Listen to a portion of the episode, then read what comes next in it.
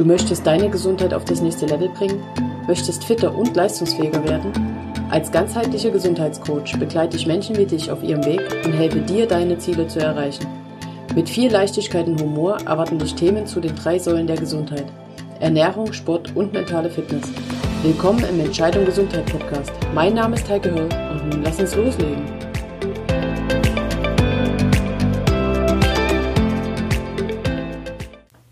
Hey, schön, dass du eingeschaltet hast. In dieser zweiten Folge geht es um das Thema Vorsätze. Ich fand das total passend, da wir jetzt Anfang Januar haben und doch sehr viele Menschen mit Vorsätzen ins Jahr starten. Das Wort Vorsatz definiert sich laut Wörterbuch etwas, was sich jemand bewusst entschlossen vorgenommen hat, eine feste Absicht, ein fester Entschluss. Viele Menschen starten mit mindestens einem Vorsatz ins neue Jahr, viele haben sogar mehrere.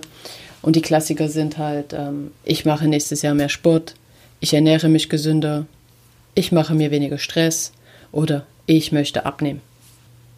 Kennst du das vielleicht? Gehörst du auch zu den Vorsätzlern?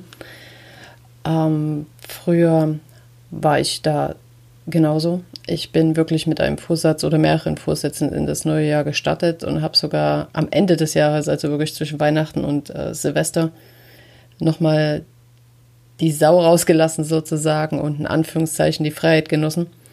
Habe dann überhaupt nicht mehr auf die Ernährung geachtet, habe vielleicht extra faul auf der Couch gehangen, wie auch immer. Und mir dann fest vorgenommen, ab 1.1. ist dann der Startschuss und da geht es so richtig rund. Funktioniert hat das tatsächlich nie. ein paar Stunden vielleicht, ein paar Tage, vielleicht auch ein paar Wochen. Aber langfristig war das überhaupt nicht von Erfolg gekrönt. Und dass es anderen auch so geht, das sehe ich jedes Jahr im Schwimmbad oder im Gym. Anfang Januar ist es rappelvoll, an den Geräten steht man an, die Laufbänder quellen über und im Schwimmbad sind so viele Menschen im Wasser, dass man quasi über das Wasser gehen könnte. Und das lichtet sich dann. Mitte Februar ist dann schon wieder deutlich mehr Platz. Im März ist praktisch alles beim Alten. Es sind dann nur ein paar Menschen übrig geblieben, die man dann auch schon kennt, weil die regelmäßig gekommen sind und das dann auch so beibehalten. Aber der Großteil ist einfach an den Vorsätzen gescheitert. Sowas kann ich ja nicht auf mir sitzen lassen und habe natürlich geforscht und inzwischen das Geheimnis meines Scheiterns enttarnt, ihm den Schrecken genommen und ich würde mal sagen, mit Anlauf in den Arsch getreten. Sorry für die deutliche Wortwahl. Wie ich das angestellt habe, möchte ich dir genau heute hier verraten und hoffe, dass ich dir auch so ein paar Erfolgsmomente verschaffen darf und du nächstes Jahr, besser gesagt Ende diesen Jahres, als Sieger vom Platz gehst und alle deine, ich nenne es mal, noch Vorsätze umgesetzt hast. Noch Vorsätze deswegen, weil ich jetzt mal Vorsätze und Ziele gegenüberstellen möchte. Wir nehmen mal hier den klassischen Vorsatz, ich ernähre mich gesünder. Das ist ein undefinierter Wunsch. Das ist einfach ein Vorhaben, was nicht genau beschrieben ist. Es hat keine Deadline, also keine äh, Terminierung kein, wie funktioniert das genau, kein, was soll ich tun, kein, warum möchte ich das überhaupt. Es ist einfach nur ein Satz. Was unterscheidet denn nun ein Vorsatz von einem Ziel? Also ich würde ein Ziel viel exakter definieren, viel verbindlicher, viel leichter zu verfolgen. Quasi eine Art Kochrezept für den Erfolg. Zum Beispiel statt ich ernähre mich gesünder, ab 1. Januar stelle ich meine Ernährung um. Ich möchte ein paar Kilo verlieren, aber noch wichtiger ist es mir, gesünder und leistungsfähiger zu sein. Ja, eigentlich mich rundum wohler zu fühlen. Das Ziel möchte ich schrittweise umsetzen. Ich möchte bis Weihnachten die für mich passende gesunde Ernährung gefunden haben. Ich würde damit beginnen, nur noch stilles Wasser und ungesüßte Tees zu trinken. Außerdem kaufe ich keine Süßigkeiten mehr auf Vorrat. Im Januar werden Weißmehlprodukte gegen Vollkornvarianten ausgetauscht. Im Februar fange ich jeden Tag an, Gemüse zu essen. Also gehört dann eigentlich einfach täglich zu meiner Ernährung. Ich lege mir eine Sammlung von tollen Salat sowie Rezepten für Gemüsegerichte zu und ein Smoothie Maker für grüne Smoothies wird gekauft. Ab März reduziere ich dann meinen Milchproduktekonsum. Ich werde vermehrt auf Hülsenfrüchte setzen und ab und an Soja in meinen Speiseplan aufnehmen. Wenn es Milchprodukte gibt, dann achte ich auf Rohmilchqualität aus Weiterhaltung. So würde ich zum Beispiel ein großes Ziel in kleine Teilziele untergliedern und mir das einfach etwas ähm, auch terminieren, um zu wissen, warum ich was wann machen möchte. Kennst du den merkwürdigen Ausspruch, wer schreibt, der bleibt?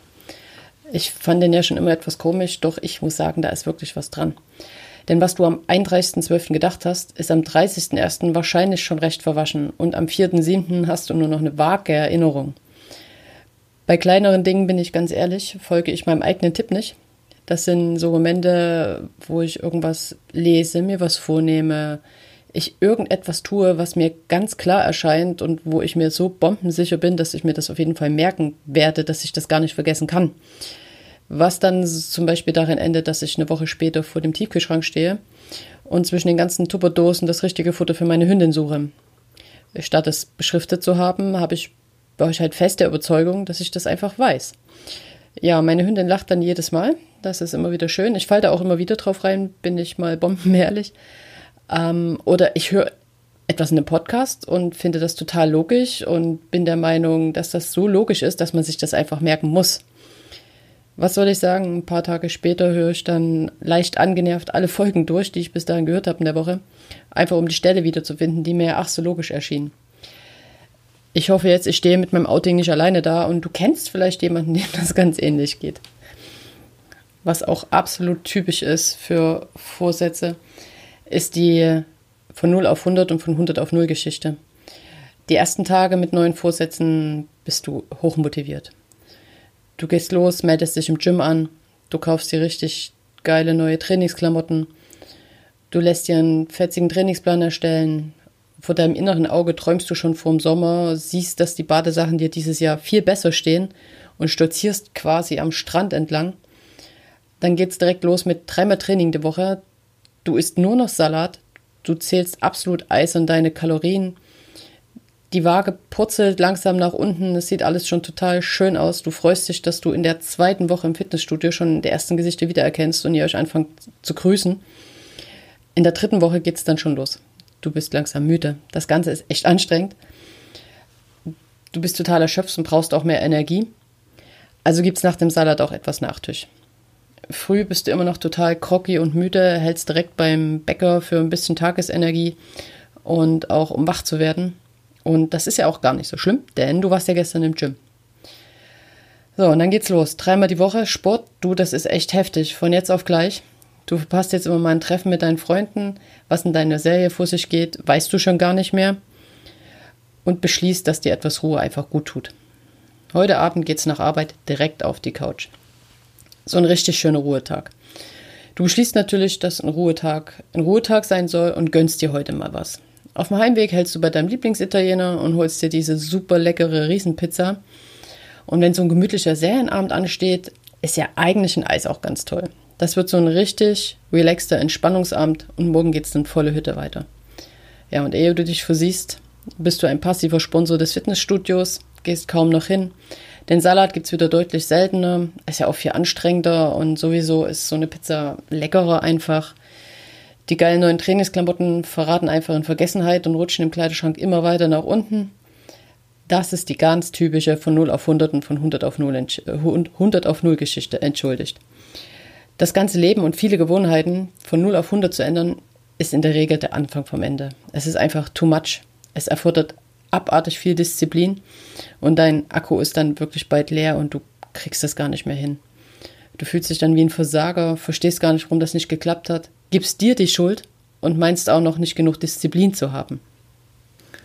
Die New Kids on the Block haben es schon vor vielen Jahren gesungen, Step by Step. Und genau das ist auch die Möglichkeit, um deine Ziele, Vorsätze zu erreichen. Jetzt stell dir folgendes Szenario vor. Du willst einfach dieses Jahr mehr Sport machen.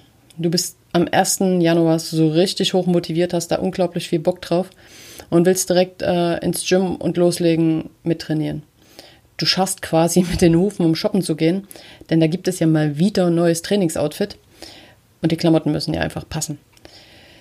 Du freust dich wie Bolle schon auf den Sommer, denn dieses Jahr willst du so richtig am Strand glänzen, möchtest einfach rundum zufrieden mit dir sein. Letztes Jahr bist du es einfach falsch angegangen. Alles auf einmal war totaler Bullshit. Aber jetzt bist du wieder da und du hast einen Plan. Du zügelst also in diesem Jahr deine ganze Motivation und setzt es ganz langsam um. Du hast dir deine Teilziele bis Juli aufgeschrieben und oh, boah, wie du so richtig Bock hast, das Ding zu rocken.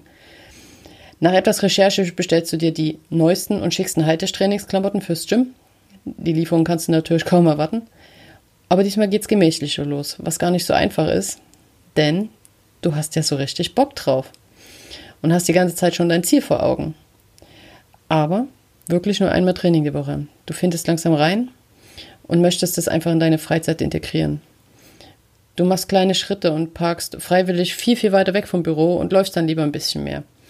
Du fängst an, täglich was Grünes zu essen, zu deinen normalen Mahlzeiten. Es gibt einen kleinen Salat dazu oder mal einen grünen Smoothie, so dass von dem Rest einfach gar nicht mehr so viel reinpasst.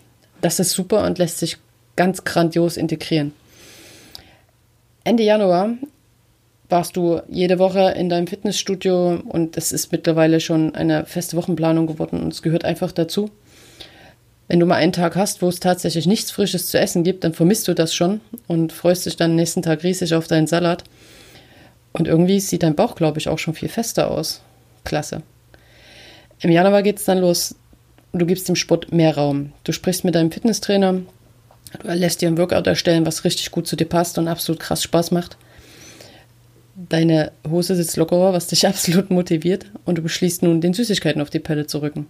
Es wird einfach nichts mehr auf Vorrat gekauft, du hast nichts Süßes mehr daheim, sondern du ziehst einfach los oder bringst dir was mit, wenn du diesen richtig krassen Jeeper hast, den wahrscheinlich sehr viele von uns kennen.